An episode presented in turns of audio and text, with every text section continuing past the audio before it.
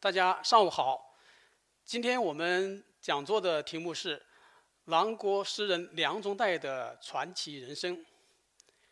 梁中岱这个名字大家应该不陌生，但是对于他的具体的业绩，特别是他的为人，大家可能了解的不是很多。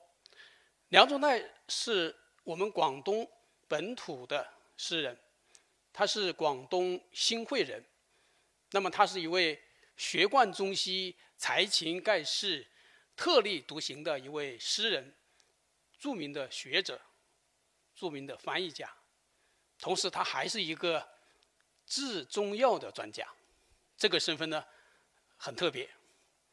梁中岱曾经留学法国，他与法国法兰西院士、著名的象征主义大师瓦雷里相识相知，他也深受罗曼·罗兰的赞赏，所以梁中岱。在法国留学期间，他是既心怀学习西方先进文明的文化自觉，同时他也深具弘扬中国优秀传统文化的文化自信。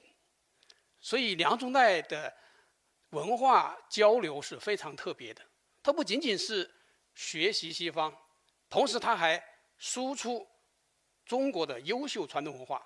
他在法国。翻译了陶渊明的诗，然后用法文在法国出版，对于法国宣传中国的古典诗词和优秀文化产生了很大的影响。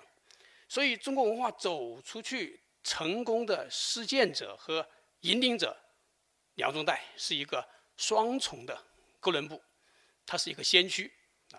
我们学习西方文化很多是输入受影响，但是呢，梁中岱既有学习，同时也有输出，也有弘扬传统文化的这样一个文化自信，所以这个是非常特别的。我们后面呢要做一些具体的介绍。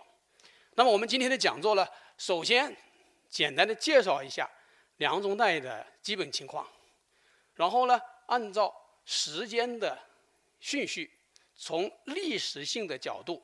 来介绍一下他的传奇故事，包括他的成长、他的性格、他的传奇的爱情、他的学术贡献、他的诗歌创作、他的文学翻译，还有他的中药的制作。最后，我们做一个小结。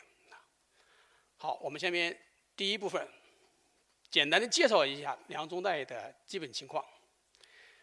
梁中岱是我们广东新会人，但是他他出生是在广西百色。一九零三年九月，他在广西百色出生。因为他的祖父和父亲呢在百色经营这个中药材，是药材商，所以啊，他在那里出生。那么，在那里还上了小学。后来呀。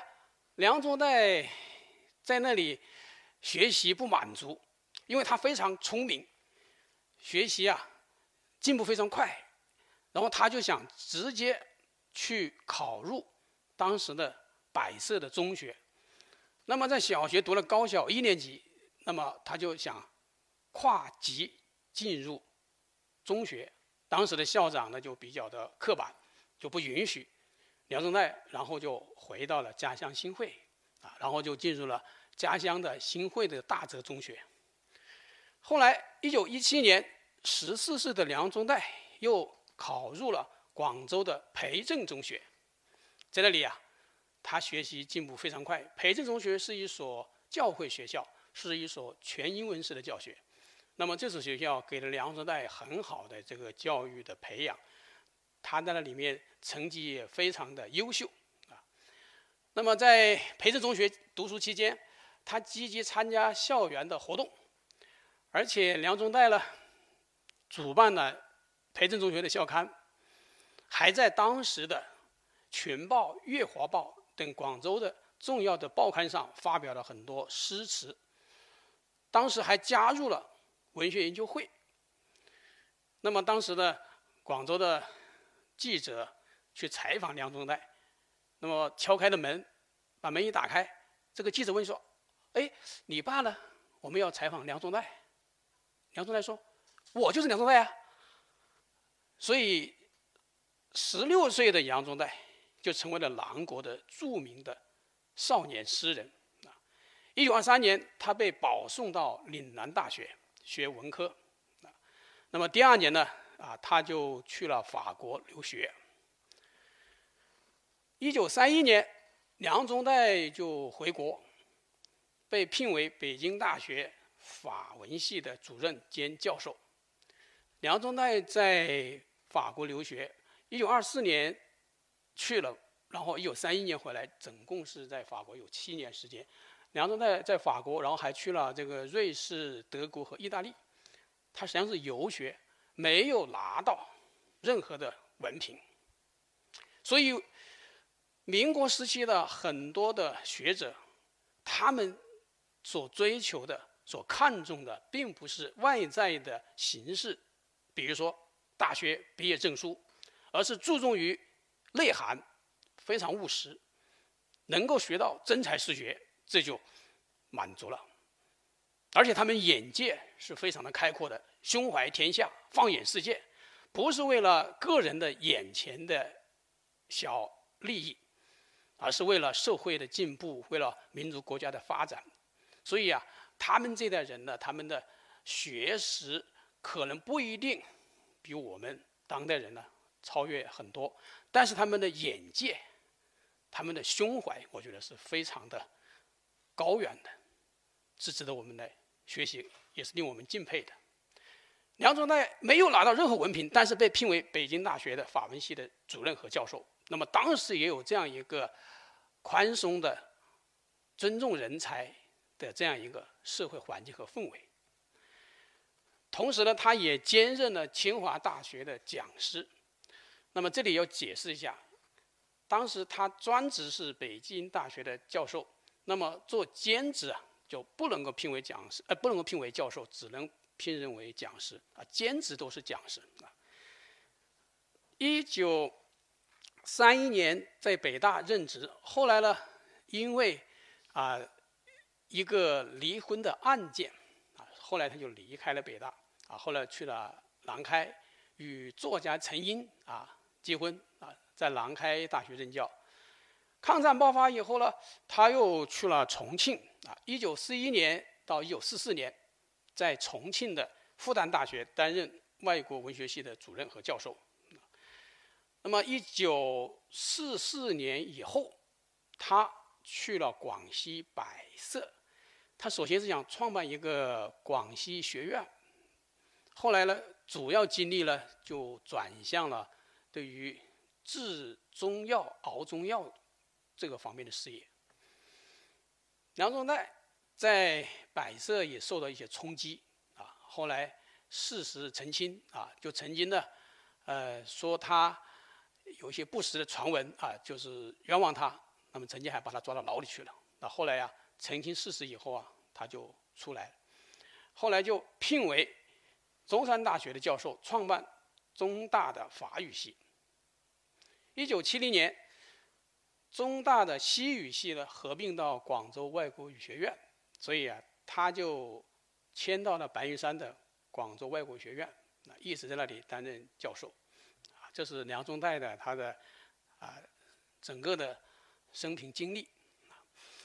那么梁中岱他主要的作品，我们等会儿呢也会做一些分享，是他的诗集，有新诗集《晚岛》，还有这个旧体诗词集《芦笛风》，啊，这是两部文学作品，就是两部诗集。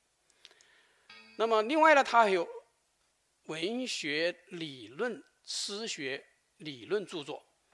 《诗与真》和《诗与真二集》，这是他的诗学理论著作，所以他也是一个文学理论家、诗歌批评家。另外呢，梁中岱大量的是做了文学翻译啊，他精通英语、法语、德语和意大利语四国文字，所以他翻译了莎士比亚的十四行诗啊，翻译了歌德的《浮士德》，翻译了瓦勒里的诗歌、里尔克的诗歌等等，蒙田的散文。他是一个重要的翻译家啊，他的翻译啊很有特色，很有成就。有很多学者说他翻译的浮士德是最好的，翻译的莎士比亚的《十上诗集》也是最好的。那么他的主要的就是诗歌创作、理论研究、文学翻译，再加上他熬制中药啊，他有这四个方面的内容。关于梁中岱，这里我推荐有几个资料给大家啊。就是梁中岱的研究，虽然呢开始了，但是还是远远不够的。与他的这一个文学地位、他的学术影响，应该来说是大大的落后的。我这里介绍梁中岱研究的我个人的一些资料给大家啊。我这里也有一个叫做微信公号，大家有兴趣可以扫一下，然后来看我们这里面有这样的几篇文章，可可以看一看啊。一个是。呃，梁中岱的文学史意义。那这篇文章呢，是在梁中岱先生百年诞辰的时候我写的。然后对于他的生平，在他的文学创作，在他的性格，还有人品，啊，诗学贡献、学术个性，还有他的文化交流的意义，啊，做了一些总结和概括。对他研究的学术空间，梁中岱的研究的学术空间也做了一些展望。啊，这是大家可以感兴趣可以看一看。另外一篇呢，是一个专门的，就是叫做梁中岱的研究与展望，这也是在梁中岱百年诞辰的时候呢，我写的一篇文章，啊，题目叫做“好事良药，长留德泽天地间”。二零零九年，香港凤凰卫视《名风范大国民》啊，《风范大国民》这个节目呢，就有一个关于梁中岱的做了一个专辑啊，当时我也。做了参加了这个节目的录制啊，这个是影响非常大的一个啊，《风帆大国民》这个节目影响非常大。那么梁中岱这一集啊反响很好，大家也可以看一看这这个资料。另外呢，就是我们广东外语外贸大学成立了梁中岱的学术研究中心啊，建立了梁中岱著述与研究全文数据库啊，所以大家有兴趣呢。也可以利用这个数据库，还有去这个学术中心进行交流啊，进行访问。梁中岱的文集、他的作品，还有他的研究啊，这里面我也简单的介绍一下啊。重要的呢是《中代的世界》，这是原广东外语外贸大学的校长梁建华教授啊，他主编的梁中岱的啊文集，他的生平，他的翻译。还有他的评论啊，这一套丛书是比较早的，有影响的。那么此前还有梁中岱的选集、梁中岱的译诗集啊，还有除了梁中岱文集啊，就是由中央编译出版社出版，也是梁中岱先生的学生他们编的啊。这两位学生呢，现在在法国，所以可以做一个介绍。大家有兴趣可以看一看这些资料啊。下面我们看一下这个图片。这个是广西百色解放街七十四号，这个是一个商号的一个建筑群体，是是一个商号，叫做梁全泰啊。那么梁中泰，他的祖父、他的父亲就在这个楼体里面生活工作，梁中泰就是在这里出生的。那么后来。我们知道梁中岱长期啊是在中山大学和广外工作生活，这是梁中岱的故居啊，广外云溪路十号，梁中岱故居。那么梁中岱先生的性格，我这里做了一个简单的归纳啊，我们做一个简单的讲解。第一个就是他从小时候开始啊，他的性格里面呢有一种叫做好斗的性格。又好斗，这个好斗呢，是什么意思呢？就是说他喜欢打抱不平，啊，所以他这个性格呢是很刚直的，有一种见义勇为的这种基因在里面，啊，然后他本人小时候体格就比较健壮，好动、活泼、很聪明，反应很快、很灵敏，所以他从小有这样一个特点啊，好动、好斗啊，然后打抱不平。另外，他的性格是比较的倔强的，他是不服输的。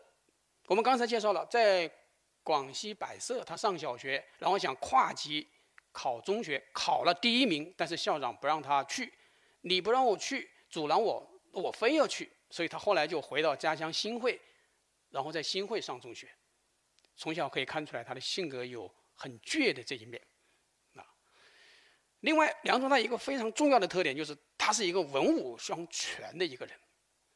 在中国近现代史上，一般的这个学者或者说读书人、知识分子，啊，都是啊儒雅的或者是文弱的书生这一个形象。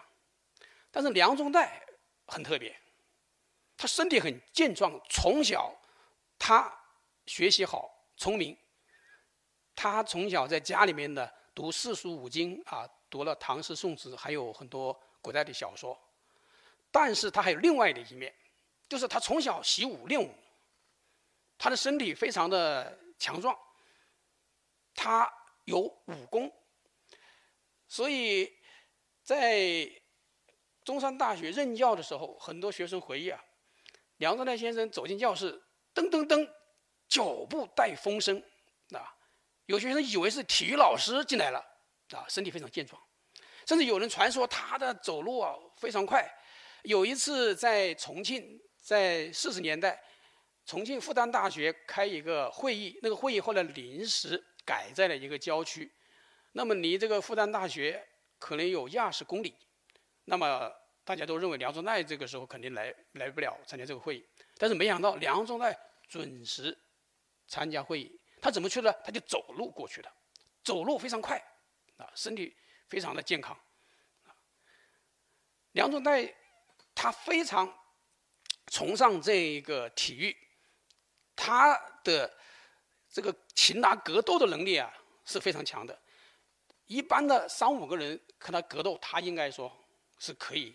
打斗他们的是不在话下的，所以这样一个学者，这样一个诗人，他是一个典型的左手可以提笔写诗词、写锦绣的文章，那么右手呢，他可以抡出来可以打拳的，他是这样一个文武双全的一个人，这一点非常特别。所以在中国现代文化史上，梁中泰他是追求的。人格的人性的自由、全面、和谐发展的人，那这个也值得我们学习，也令我们敬佩。另外，梁中泰他在少年时期就成名，十几岁就被称为是诗人，而且还加入了文学研究会，那应该是当时加入文学研究会里面最年轻的一个成员。另外，梁中泰呢，他这个喜欢争辩，啊，喜欢论辩。啊，这个与他的这样一种好斗啊、倔强啊这种性格相相关联的。他在留学法国的时候，有一次他们观看刘海粟的一幅画，那么当时傅雷就说这个画受到了塞尚的这种印象画派的影响，啊，它的色彩、它的构图啊受到塞尚的绘画的影响。梁中泰说哪里？这是刘海粟自己画的，没有受到他的影响。于是两个人就因为这个问题。就争论起来，互不相让，甚至两个人呢争得面红耳赤，声音非常大，甚至要动手。所以那个房东啊听不懂中文，后来就打电话报警，警察赶过来了。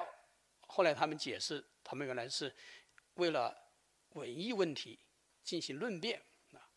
所以他很喜欢论辩啊，他与朱光潜、与梁实秋都有很多论辩，与李建武这都是好朋友啊，很好的朋友。但是呢，都有过论辩啊。所以他这个人有这样一个特点啊。另外，梁中泰他在法国留学，他很大的程度上受到法兰西那种浪漫文化的熏陶。他本人是诗人气质非常浓的，所以啊，他很多情，追求一种浪漫的情感生活。但是这种浪漫的情感生活又是源于自己个人的真实的感受。和体会，说他不是，呃，见异思迁那种爱情，他的爱情呢是忠实于自己的感受的。他在法国留学的时候呢，就与一个法国的女子叫做安娜啊相识恋爱。他后来给这个女子还取一个名字叫白薇。那么梁中代和她交往了几年？一九三一年，九一八事变爆发，那么梁中代呀，他就要离开法国回到国内。那么他当时没有直接向白薇这个女子道别，为什么呢？因为两个人见面以后会缠绵，所以他怕自己呀不能够斩断这个情感的牵挂，所以啊，在白薇去了瑞士旅游的时候，他就写了一封信，然后就自己毅然决然的忍痛割爱，回到了祖国。那么梁中岱，他后来生了一个女儿，他的大女儿取名叫思薇，啊，也表示他对于那位异国女子的情感，所以他是一个有情有义的一个人。啊，我们知道后来 他与陈英的爱情，还有他与甘绍苏的爱情，都体现了他的这一个特点，啊，他是很重情义、很多情的。那么梁中岱他还有一个特点就是亲权贵，他对于那些权贵们的恩惠拉拢，他是不屑一顾的。在一九四四年，曾经蒋介石啊看中梁中岱的才气和名声，组建智囊团，所以呢想拉拢梁中岱，同时也许梁中岱。这这个叫做立法委员的这个头衔，每个月有五百大洋的这样一个待遇，梁中岱呀就婉拒。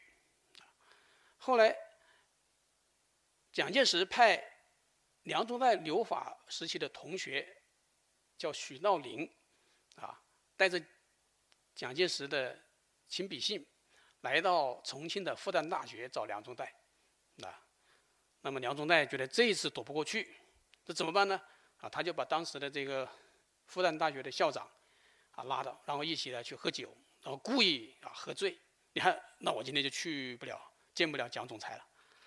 所以他是亲权贵，他是有自己的底线，有自己的情怀，有自己的理想和追求的。所以他是一个有高风亮节的，是一个有理想的，是这样一位啊学人，是这样一个诗人。这是梁中岱的性格有这样的特点，那么他的这一个性格特点呢，呃，我用一个词可以来概括，就是他的一生就是一首大写的诗。他特立独行的这种啊人生啊，啊，就是有敢爱敢恨的一面啊，有不服输的一面啊，有这个喜欢争辩的一面，然后也有逞能、逞强、好强逞能的一面啊，所以他也。得罪了很多人，也吃过很多亏，历经坎坷，啊！但是总体来说，梁中岱啊，他是一个有高风亮节的啊，有气节的啊，有理想的，是这样一个学者，这样一个诗人啊。这是介绍梁中岱的这一个性格特点。那么梁中岱啊，他的这样一个特点呢，在当时的朋友啊，很看重啊，对他有很好的评价。那么温元宁教授在三十年代啊，在四十年代，四十年上个世纪四十年代有篇文章啊，在一本书里面有篇文章专门论述梁中岱啊。他说：“呃，我们如果忘了活着是什么滋味，我们就应该看一看梁中岱啊。梁中岱啊，他的双眼中啊有火焰，有热情。梁中岱是我这一辈子都没有见过的。”永远是那么朝气蓬勃、生机勃勃，对这个色声香味触的荣华世界充满了激情。啊，这是对于梁中岱的一个很生动的一个描述。啊，这个图片啊是梁中岱在法国留学的一个图片。啊，那么梁中岱呢，他自己有文章啊，说他在留学法国期间呢。啊影响最大的是两个人，一个就是瓦雷里，一个就是罗曼·罗兰。那我们下面呢，简单的介绍一下他和瓦雷里和罗曼·罗兰的关系啊。瓦雷里在给梁中岱的法义陶谦诗选作序的时候，他是这样讲：他说，一天早晨，梁中岱出现在我的家中，他年纪轻轻，风度高雅。操一口十分清晰的法语，有时比习惯用法稍显精炼。这里对梁中岱的为人和他的为学做了一个简要的描述啊，他很有风度啊，年纪很轻，另外他的法语很精到，很熟练啊，这是梁宗岱在瓦雷里的眼里的形象。那么梁宗岱首先是学习。瓦雷里的象征主义诗歌，把瓦雷里的名作《水仙词》翻译成中文，啊，在《小说月报》上，国内的《小说月报》上发表，啊。另外呢，他也给瓦雷里讲陶渊明的诗歌，讲王维的诗歌，啊。然后瓦雷里还给梁中岱的《法义陶谦诗选》做了序，并推荐到法国勒马日出版社出版。啊这是他和瓦雷里的交往。我们知道瓦雷里是法兰西院士，是著名的象征主义诗人，啊，那么这个是当时在法国主流学界、诗歌界，是地位最高的、影响最大的啊一个文学大师。对于梁中岱啊，是这样一个评价。那么梁中岱既学习了象征主义。同时，也给他们讲了中国的古典诗词。所以，瓦勒里实际上通过梁中岱来了解了中国古典诗词艺术，了解了古老的东方文化。所以，这做了一个双向的文化交流。这是和瓦勒里瓦德里的关系啊。另外一位就是罗曼·罗兰。我们说罗曼·罗兰是获得诺贝尔文学奖啊，也是法国伟大的作家啊。那么，梁中岱呢，就把自己的这个。陶谦诗选的译稿寄给了罗曼·罗兰，没有想到罗曼·罗兰收到以后呢，就非常热情的回信啊，他说：“你的翻译啊，使我神往，你的法文啊好，翻译的很美，清纯动人，你的这个声调对于法国人来讲都很熟悉。这也是说，通过梁宗岱的翻译，我们法国人呢也了解了中国的诗词。”啊罗罗曼·罗兰非常欣赏这位才华横溢的中国青年啊，他说：“这是我认识的最出众、最有学问的中国人之一。”啊，这是罗曼·罗兰给梁宗岱的一个评价啊。那么，马雷里和罗曼·罗兰的这些书信也好、评价也好、序言也好，这些都有实物图片啊，都有这个为证。